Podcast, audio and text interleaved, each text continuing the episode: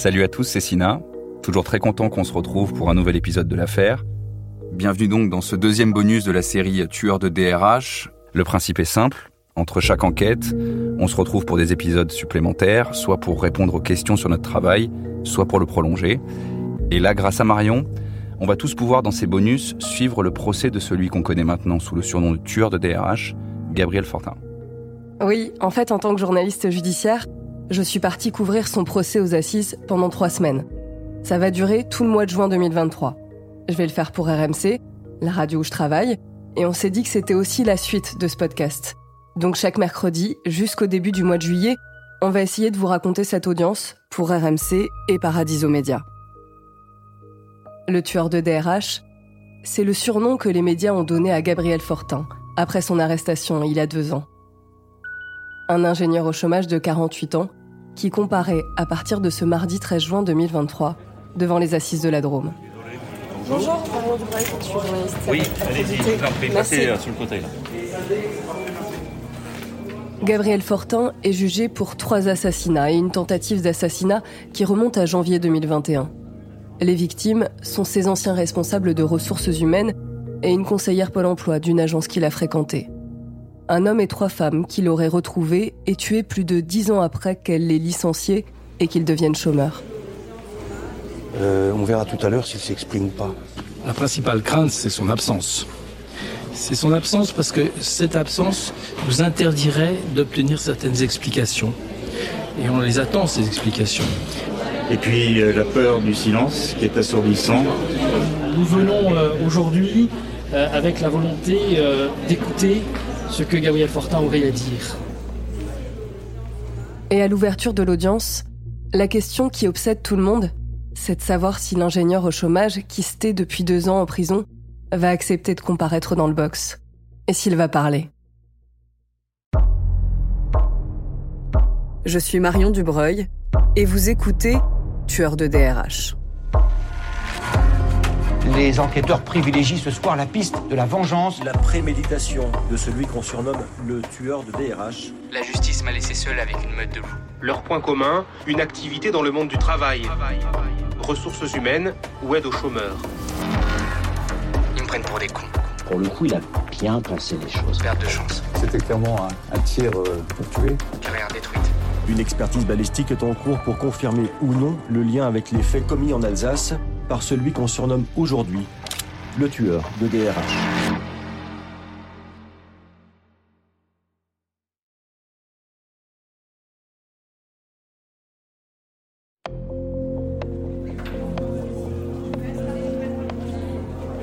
Dans la petite salle d'audience, qui a été en partie rénovée pour ce procès hors norme, j'ai retrouvé une foule de parties civiles, serrées sur les bancs. Est-ce que d'autres parties civiles sont présentes parmi vous, s'il vous plaît? Non. Il y a notamment les proches des victimes. Certains paraissent très émus. Je reconnais notamment les sœurs de Patricia Pasquion, la conseillère Pôle emploi, la troisième victime. Et le fils de Géraldine Caclin, la dernière DRH assassinée. Tous ceux que j'ai déjà rencontrés avant le procès. À ce moment-là, le box est encore vide. C'est toujours un moment de flottement aux assises. Souvent, on n'a pas vu l'accusé depuis plusieurs années au moment de l'audience. La plupart du temps, la question se pose pas. Mais là, j'ai tout envisagé. Fortin ne vient pas. Trois semaines d'audience et un box vide. Ce qui serait une frustration immense pour les parties civiles de ne pas avoir de réponse. Il peut venir aussi, mais refuser de parler. J'en ai d'ailleurs discuté la veille avec l'avocat général, parce qu'en préparant ce procès, c'est évidemment la question que tout le monde s'est posée. Je vous rappelle une simple règle qui est fixée par la loi, parce que ça, euh, c'est pas propre à Gabriel Fortin, c'est qu'un accusé, comme un prévenu en correctionnel, a le droit de garder le silence. Le mieux est de ne pas imaginer et de lui laisser cette liberté-là, si je puis dire, euh, qui est cette liberté de sa défense, euh, bah de, de, de, venir se présenter à nous comme il souhaite se présenter à nous, s'il souhaite se présenter. C'est, ça fait partie de cette, ce, ce qui lui reste de, de, de, de, de liberté, libre de libre arbitre. Voilà, c'est le mot exact qui convient d'employer. Vous avez raison. la justice tirera de l'exercice de libre arbitre de M. Gabriel Fortin les conséquences que la loi y attache. Voilà, elle passera de toute façon.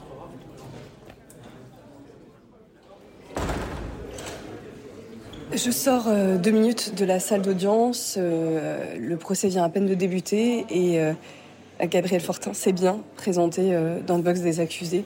C'est surprenant, il s'est exprimé d'une voix claire. Il a décliné son identité, sa date de naissance et puis il a confirmé à la question du président s'il était au chômage au moment des faits. il a répondu sans emploi, oui. Euh, c'est presque plus que ce qu'il a dit euh, depuis euh, plus de deux ans d'instruction. Bah, de le voir, non, moi j'ai même pas cherché à le regarder parce que en fonction de là où on était assis, on le voit pas entièrement. Nous, on ne voit que le haut de sa tête. Donc, mais j'ai pas plus cherché que ça à le regarder. Mais par contre, c'est vrai que le fait qu'il ait parlé, alors que j'étais sûre qu'il allait rester muet comme il a toujours fait depuis, le, depuis des mois, le fait qu'il ait parlé, ça m'a permis d'avoir peut-être l'espoir qu'il nous parle quand on arrivera au fait et qu'il nous apportera des réponses, des réponses qu'on attendait, mais j'y croyais plus. Mais le fait qu'il ait parlé, je me remets à espérer à avoir des réponses pour ce qui concerne ma sœur. Pour ma part, le fait qu'il soit présent, ça je me suis dit, chouette, au moins il va entendre ce qu'on a à dire, au moins il va entendre ce que les gens pensent de lui, au moins il va entendre tout ce qui se passe.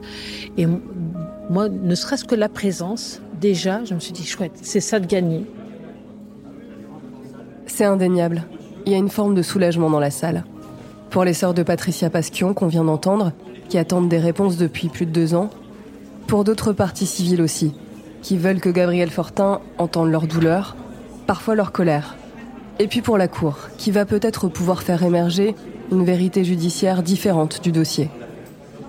Ce qui compte désormais, c'est uniquement ce qui va se dire dans cette salle d'audience. Et c'est ce que j'essaie de vous raconter.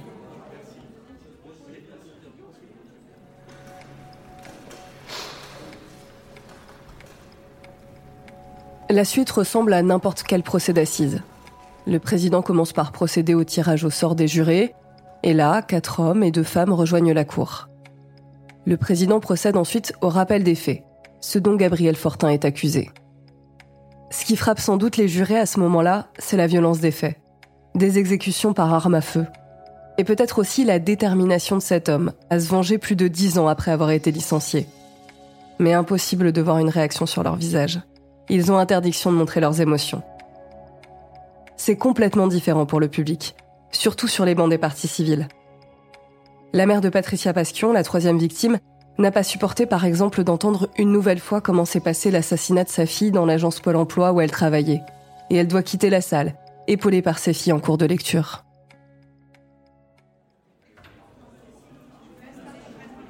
Et euh, enfin, Gabriel Fortin, dont on attendait le silence, euh, dont on s'attendait pas à ce qu'il s'exprime euh, a pris la parole euh, en ce premier jour de procès et il a euh, incriminé euh, les procureurs de la République de Chartres, de Nancy, de Valence, à qui il avait écrit pour se plaindre d'intrusion dans sa vie privée.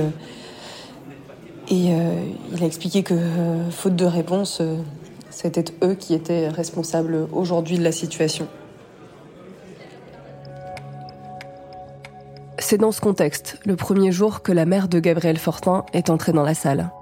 C'est elle que le président a choisi d'appeler à la barre en premier pour raconter la personnalité de son fils qui se tait depuis deux ans. Aujourd'hui, c'est une vieille dame de 78 ans, avec des cheveux blancs, qui s'appuie sur une béquille et garde son masque chirurgical pendant l'audience. Elle paraît égarée dans ce tribunal. Elle commence à décrire son fils comme une mère qui a toujours voulu qu'il réussisse. Toujours consciencieux, à s'investir beaucoup. Quand il entrait dans une entreprise où il menait à bien son travail, après il était viré. Pour elle, c'est la génération Kleenex. On prend les gens, on les jette. Ce qui ressemble beaucoup à la vision de Gabriel Fortin dans ses notes, celle qu'il a écrite en détention. Francine Fortin évacue un peu rapidement à la barre ce qui peut être important dans ce dossier. L'absence du père de Gabriel Fortin. Un Gabonais rentré dans son pays après des études à Marseille et qui n'a jamais reconnu son deuxième fils. Mais elle reconnaît l'impensable, ce qu'elle aurait empêché si elle avait su. Ces crimes qui ont fichu la vie des gens en l'air et la sienne, c'est ce qu'elle dit. La vengeance, c'est malheureux. C'est ce que dit cette vieille dame au président qui la presse de questions. Parfois, elle répond un peu à garde, souvent à côté, et elle se justifie.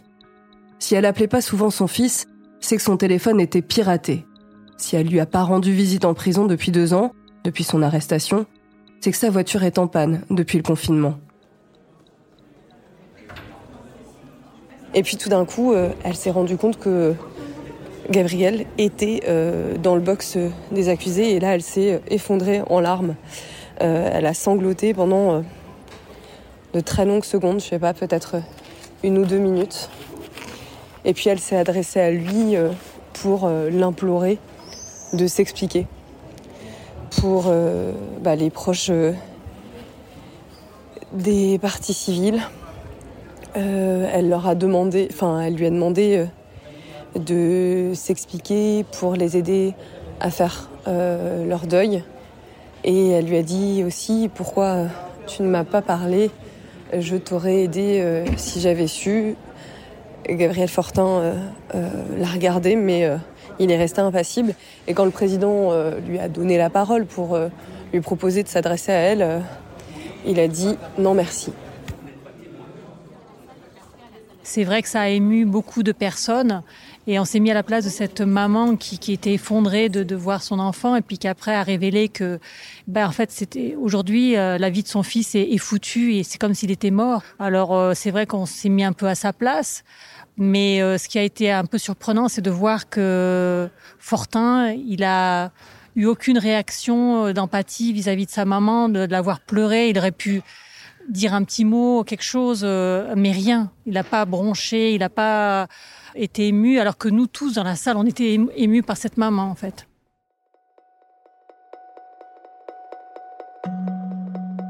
Pour tenter d'en savoir plus sur le mystère Gabriel Fortin, le président fait alors défiler sur les deux écrans de la salle d'audience des photos d'une autre époque, pour faire réagir sa mère. On découvre Gabriel Fortin, trentenaire, en vacances avec elle à Marseille, devant un lac dans le Vercors, et surtout la seule photo où il sourit. C'est quand il était étudiant. C'est pas l'homme qui est dans le box, et qui ressemble à la photo d'identité qui a circulé après son arrestation, le crâne rasé, le regard froid. Et puis cette audition laisse transparaître quelque chose qu'on a déjà vu au moment de l'enquête. C'est l'intransigeance de Francine Fortin. Pour elle, le chômage est un échec. Gabriel Fortin ne bronche pas dans le box, mais quand on sait qu'il touche les minima sociaux depuis dix ans, on devine le fossé qu'il séparait de sa mère après son dernier licenciement. Elle quitte la salle en larmes. Je pense pas qu'elle reviendra. C'est peut-être la dernière fois qu'elle voyait son fils. Quand Olivier, le frère aîné de Gabriel Fortin, arrive à la barre à son tour, on est frappé par la différence avec l'accusé. C'est même son opposé. Il est enseignant-chercheur, père de famille. La silhouette est lancée, il tient des propos mesurés. Il avait peu de contact avec son frère. Ses enfants ne connaissent pas leur oncle, ils ont dû le croiser à Noël moins d'une dizaine de fois. Pour lui, son frère et sa mère, pour qui c'est toujours la faute des autres, sont pas si différents. D'après une amie neurologue, sa mère est schizophrène paranoïaque et pour lui, son frère a le même problème, la même pathologie. C'est d'ailleurs la brèche dans laquelle s'engouffre l'avocate de Gabriel Fortin, maître Laetitia Galland, quand elle s'exprime pour la première fois devant les médias. À l'issue de ces deux premiers jours d'audience, je crois qu'on peut le dire qu'il ressort des débats que le comportement de M. Fortin est très emprunt à, à de la paranoïa. Ça a été objectivé par tous les proches qui ont pu témoigner. Et de ce comportement aussi est objectivé dans la procédure avec les différentes plaintes qu'il a pu euh, donner, les propos qu'il a pu tenir en début. Et... Vous dites objectivé pour euh, la paranoïa. En réalité, ce sont des témoins de l'entourage, des témoins euh, qui ne sont pas des experts psychiatres parce que Gabriel Fortin, lui, a refusé d'être expertisé pour déceler cette pathologie. On avisera en fonction de la suite des débats. Je fais une parenthèse avec l'audition de l'expert psychiatre qui a été entendu un peu plus tard pendant cette première semaine de procès. Il avait rencontré Gabriel Fortin en avril 2021, à la prison de Valence. 30 minutes de face à face où il a rien dit. C'est donc à partir du dossier que le psychiatre s'est fait une idée. Et il a réaffirmé à la barre que Gabriel Fortin était bien responsable pénalement. Pour lui, la paranoïa structure bien sa personnalité, mais c'est pas une maladie qui nécessite des soins. Alors l'audience devait reprendre euh, il y a 15 minutes, mais apparemment euh, c'est le bruit euh, qui court dans les bancs. Gabriel Fortin refuserait de revenir se présenter au box, enfin dans le box. Donc il serait en ce moment en discussion avec ses avocats pour revenir à son procès.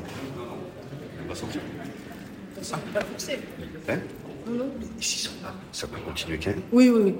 D'accord. On en revient en fait toujours à l'équation de départ. La présence de Gabriel Fortin dans le box n'est pas acquise. Au deuxième jour de son procès, à la reprise de la mi-journée, les avocats de la défense s'agitent. La rumeur gagne la salle d'audience. On entend un peu partout que Gabriel Fortin ne veut pas revenir. Et finalement, avec une demi-heure de retard, l'audience reprend et il est là. On apprendra plus tard par son avocate que le président l'a menacé de faire appel aux policiers dans la salle pour le forcer à reprendre sa place parce qu'il est tout à fait en état de comparaître.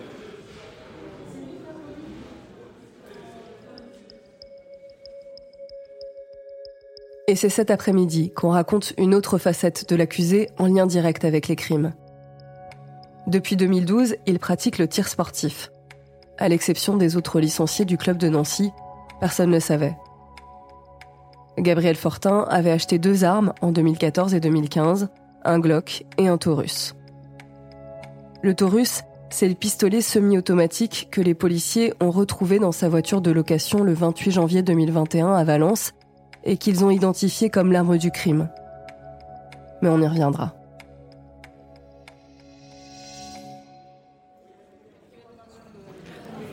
Alors, euh, on sort d'une audition assez longue d'un commandant de police judiciaire qui euh, a mené euh, notamment la garde à vue de Gabriel Fortin juste après son arrestation. Et dès le départ, il parle d'une personnalité hors norme. Il évoque son mutisme total, y compris dans tout ce qui n'est pas versé dans la procédure, c'est-à-dire même en dehors des questions qui concernent les faits. En 34 ans d'expérience, ce policier chef de l'antenne de la police judiciaire de la Drôme et l'Ardèche n'a jamais eu affaire à un auteur qui s'en prend à une victime 15 ans après son dernier contact avec elle. Pour lui, ce dossier Fortin, c'est une exception en France. Avec l'audition de cet enquêteur, en fait, on accède à l'intimité de l'accusé. Le policier a lui-même mené la perquisition de son domicile à Nancy, dans une petite cité populaire. Un appartement sale qu'il décrit dans un état de délabrement avancé. Et surtout, cet enquêteur a eu accès à ses écrits. Certaines de ses notes que j'ai pu lire avant ce procès. Faut se rendre compte que ce sont des dizaines de milliers de documents retrouvés dans son ordinateur, des centaines de milliers de pages à exploiter.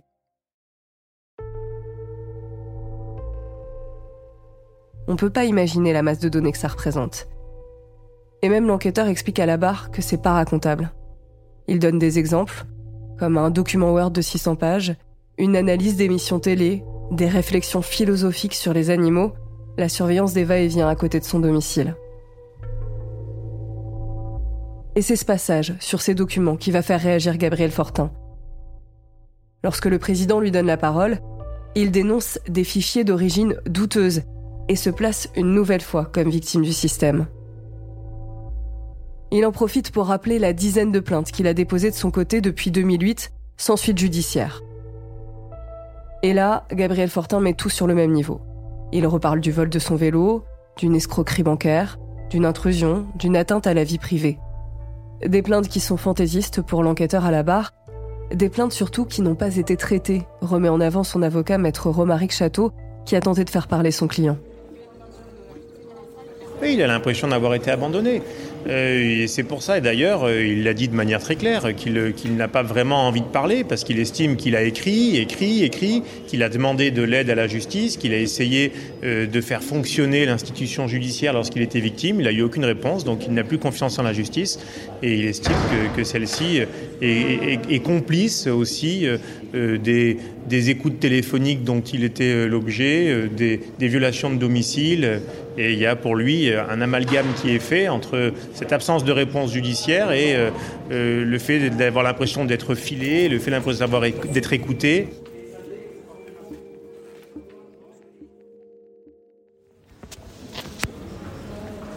À la reprise, Gabriel Fortin a de nouveau accepté de s'exprimer, mais c'est vraiment parce que on sent qu'il a été piqué au vif par le défilé des personnes de son entourage, des licenciés de son club de vol à voile, euh, des licenciés du club de tir euh, qui l'ont décrit comme quelqu'un de discret, replié sur lui-même.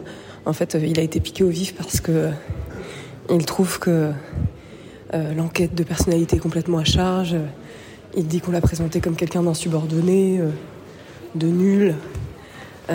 il semblait vraiment agacé par le portrait qui a été dépeint de lui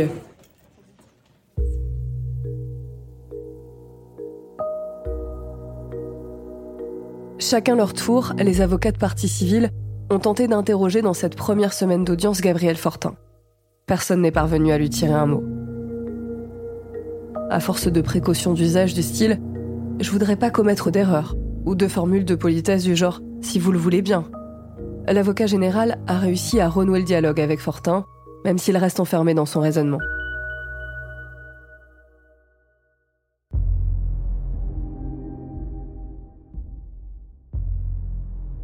Mais ce contact établi sera peut-être déterminant quand il ne sera plus question de sa personnalité, mais des faits et des victimes dans l'ordre chronologique des scènes de crime.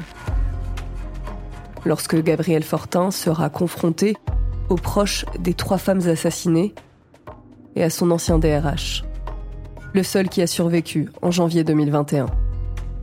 Et c'est justement ce qu'on va essayer de suivre grâce à toi depuis Valence durant ces trois semaines de procès d'assises à travers ces épisodes bonus, chaque mercredi en coproduction avec RMC. À très vite.